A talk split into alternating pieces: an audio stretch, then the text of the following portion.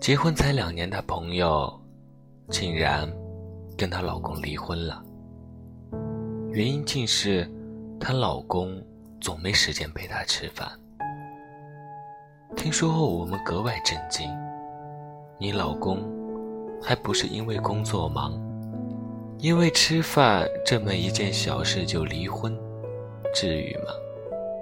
她说：“还爱不爱，吃一顿饭就知道了。”如果一个男人连陪你吃顿饭的时间都没有了，那么他不是厌倦你了，就是不爱你了。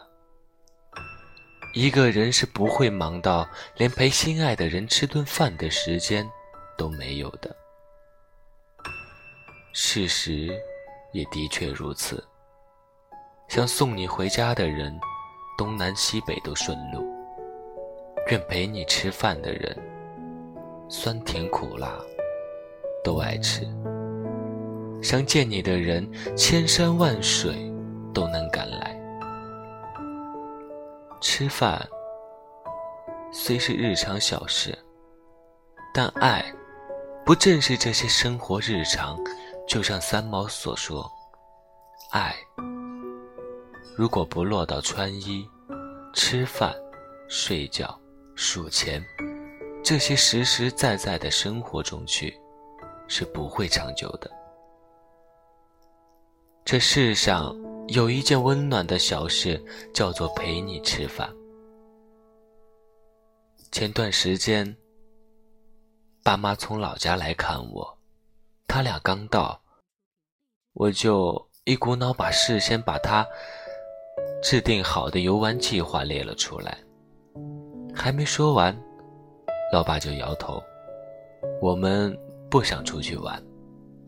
我们这次来是想给你做做饭，陪你吃吃饭，打扫卫生什么。你好好上班，我们给你做后勤。果然，一大早，爸妈做好早饭叫我起床。临出门上班时，他们把午饭给我带好。晚上。刚准备下班，老爸就发微信要我报备，大约能到家的时间，方便他俩安排做菜。结果我一到家，饭菜都热腾腾的，刚好出锅。吃过饭以后，我们一家三口在一起刷锅刷碗，然后手拉手在小区楼下里。溜达、消食，随意的聊聊天，当时真没觉得有什么，还无比嫌弃爸妈。这里风景这么好，你俩天天做饭、打扫卫生，大老远跑来有什么意思？他俩听完就哈哈大笑。就这样过了几天，家里有事。爸妈要回去了。之前总觉得单身一个人很好，想干嘛就干嘛。习惯了一个人住，一个人吃饭，一个人逛街。结果看着他俩过火车站安检的背影，眼里的泪水就忍不住了。一想到我今晚回去，就只剩下我一个人。空荡荡的房子里，还被他俩打扫的那么干净。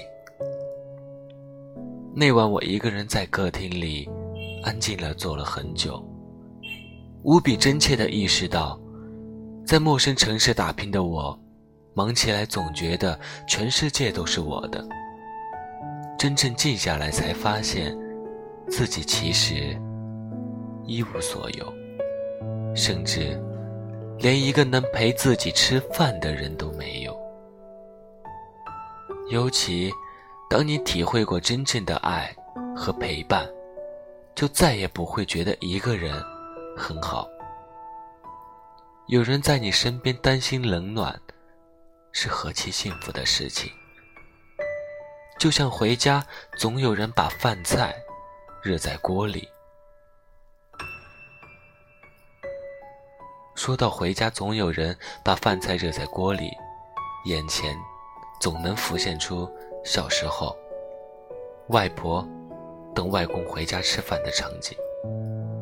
北方的农村，冬天很冷，天空灰蒙蒙的，西北风夹杂着鹅毛大雪呼啸着，天黑得很早。外婆一边做饭，一边忧心忡忡地看着窗外，还不停地小声嘀咕着：“这雪下这么久了，也不知道老头子下山的路上滑不滑。”外公在山上的林场里工作，一般太阳落山就回家。可那天外婆饭菜都热了两次了，外公还没回来。焦急的外婆小心翼翼地把饭菜都煨在炉子上，倚在门口等着，时不时扭头安慰我。再等一小会儿，你外公一回来，咱就开饭。又等了好一会儿，才听见大门吱呀一响，外婆腾的冲到院子里，一边给外公拍打着身上的雪，一边担心的问道：“下雪路上滑吧？”外公边洗手边笑着说。外面可真冷。今天林场事情多，一忙就忘了点了。外婆笑眯眯地摆着碗筷，赶快来吃饭吧，吃了饭就暖和了。外公一边吃饭，一边给外婆说白天在林场发生的事情，还不时说几句玩笑话，逗得外婆直笑。屋内的灯光温暖地跳跃着，桌上的饭菜冒着带香味的热气，门外呼啸的寒风大雪都被拒绝在了另一个世界。每每回想起那一晚，都觉得格外暖心。在那个手机通讯都匮乏的年代，深夜加班归来，爱人的等待。微凉的饭菜，其实就是这个世界上最温暖的事情。所以，别说你爱我，你连陪我吃顿饭的时间都没有。年轻的时候，我们总以为鲜花、巧克力就是浪漫。随着年纪增长，懂得了生活之后，才意识到真正的浪漫。就是浪费时间，慢慢吃饭；浪费时间，慢慢喝茶；浪费时间，慢慢走；浪费时间，让自己慢慢变老。你跋山涉水去寻找的那个对的人，一定是愿意陪你吃饭的人。一日两人，三餐四季，没有食的性。终究只是心，没有烟火气的爱根本无法长久。找一个愿意陪你吃饭的人吧。他走过千万里路，跨过山高水远，来到你身边。你摆好一桌饭菜，打开门，只说一句：“开饭了。”愿你找到那个人，然后和他一起，相互陪伴着，不厌其烦的吃一辈子的饭。